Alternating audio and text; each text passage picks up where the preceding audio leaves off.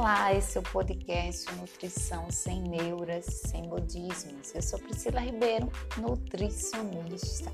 Seja muito bem-vindo ao nosso podcast. Vamos lá? A um novo episódio toda terça-feira por aqui e você é o meu convidado.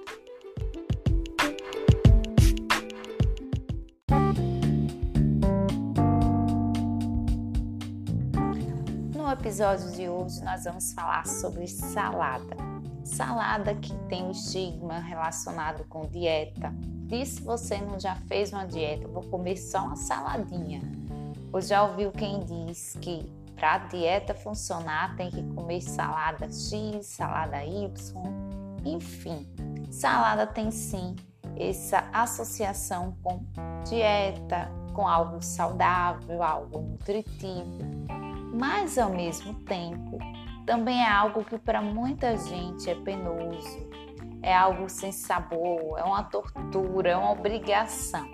Então, o episódio de hoje eu quero deixar ele bem prático para você conseguir quebrar esse paradigma de que salada tem que ser ruim, não tem gosto, que é uma obrigação. Vamos trazer ao nosso podcast a prática da alimentação saudável, saborosa e nutritiva. A nutrição e o sabor caminhando aí de mãos dadas, tá bem? Então, algumas dicas para você deixar a sua salada mais saborosa. Uma que eu gosto bastante é incluir fruta na salada. Então, a fruta vai dar aquele sabor adocicado, vai deixar aquela surpresinha, né, no finalzinho do paladar Pode dar uma crocância também. Por exemplo, se você coloca um abacaxi, aquela parte central do abacaxi vai dar uma certa crocância.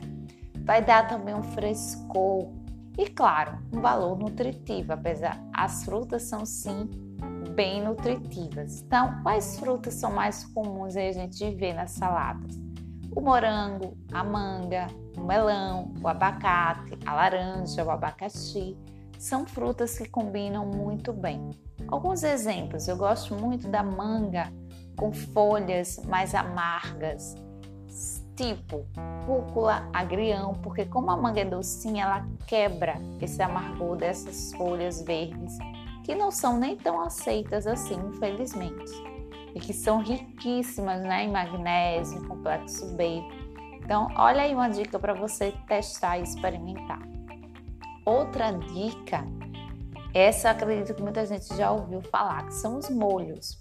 Então, no dia a dia, a pessoa faz né, a salada do jeito que dá, do que, com o que tem ou que sabe, e não coloca nenhum molho. Quando faz, é o basicão, que é o azeite com vinagre e sal.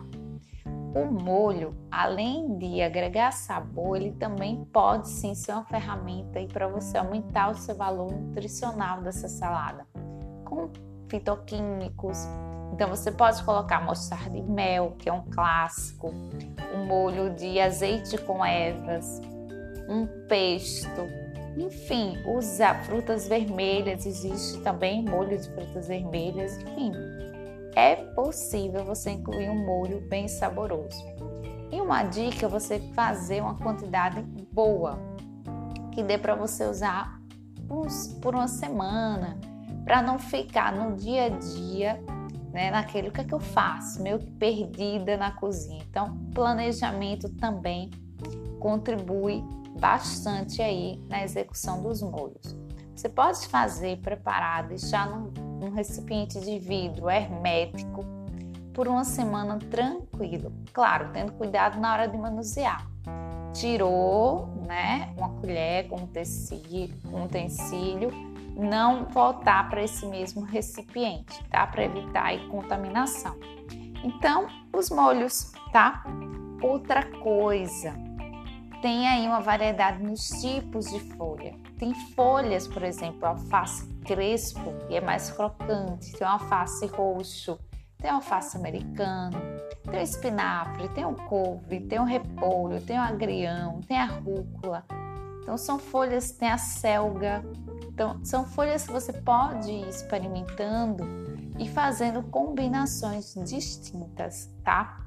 Inclusive, Muita gente fica só naquele alface, tomate, cebola e muitas vezes nunca experimentou, por exemplo, uma rúcula, um agrião ou até o espinafre. Então, vai colocando duas a três, a, a, duas a três tipos de folhas diferentes na sua salada. Inclusive, você pode experimentar essa tal da crocância, né? A selga, que é mais crocantezinha, o repolho, certo? O próprio. A gente falou do, do repolho, da selga. Você também pode colocar aí na sua salada para dar essa crocância, certo? Bem, outra dica para olha quantas, né? Para você aí provar experimentar. As proteínas. Então você pode colocar na sua salada queijo, frango, atum, salmão, ovos de codorna e para os vegetarianos ou veganos, né? Você pode botar grão de bico, lentilha, tá? Você ervilha, opções de proteínas vegetais vão dar sabor, de novo, reforçando esse ponto, e também vão aumentar o valor nutri nutricional desse prato com a opção de proteína. Mas não caia na máxima de uma saladinha com proteína tá resolvida a questão. Não. Não, não, não. Pelo amor de Deus. É, olha esse estereótipo. Vamos ter o arroz, o feijão, porque eles têm aí outros nutrientes envolvidos, tá?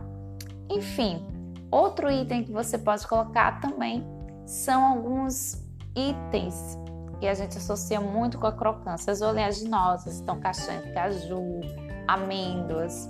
Você pode fazer crepes, crepes, né? Amendoim. Você pode colocar o próprio pão, né? Que é o mais conhecido. Então você pode aí, utilizar até também alguns vegetais assados ou grelhados para dar também essa crocância, ok? Então essas foram as dicas de hoje.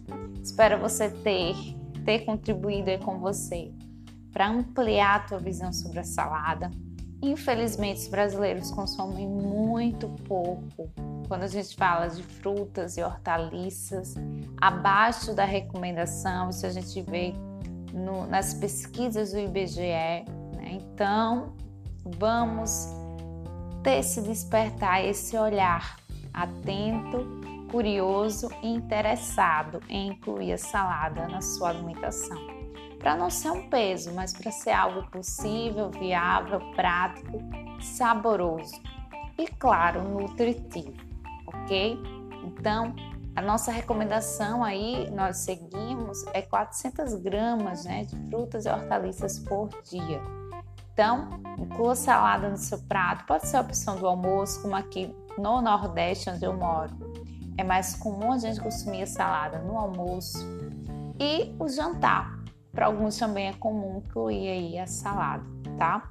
Então, teste, experimente, insista. Muitas vezes você não gosta de um vegetal de uma forma, de um jeito. Quando você prepara de outra forma, você descobre o quanto é, esse sabor lhe atraiu e fez você quebrar a resistência. Então experimente, teste, tá bem?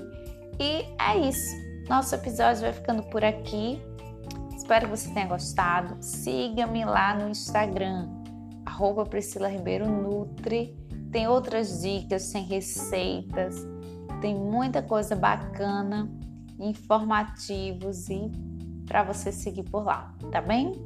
E até a próxima terça-feira por aqui, porque toda terça-feira temos o nosso podcast, o Nutrição Sem Neuras e Sem Modismos. Tchau, tchau!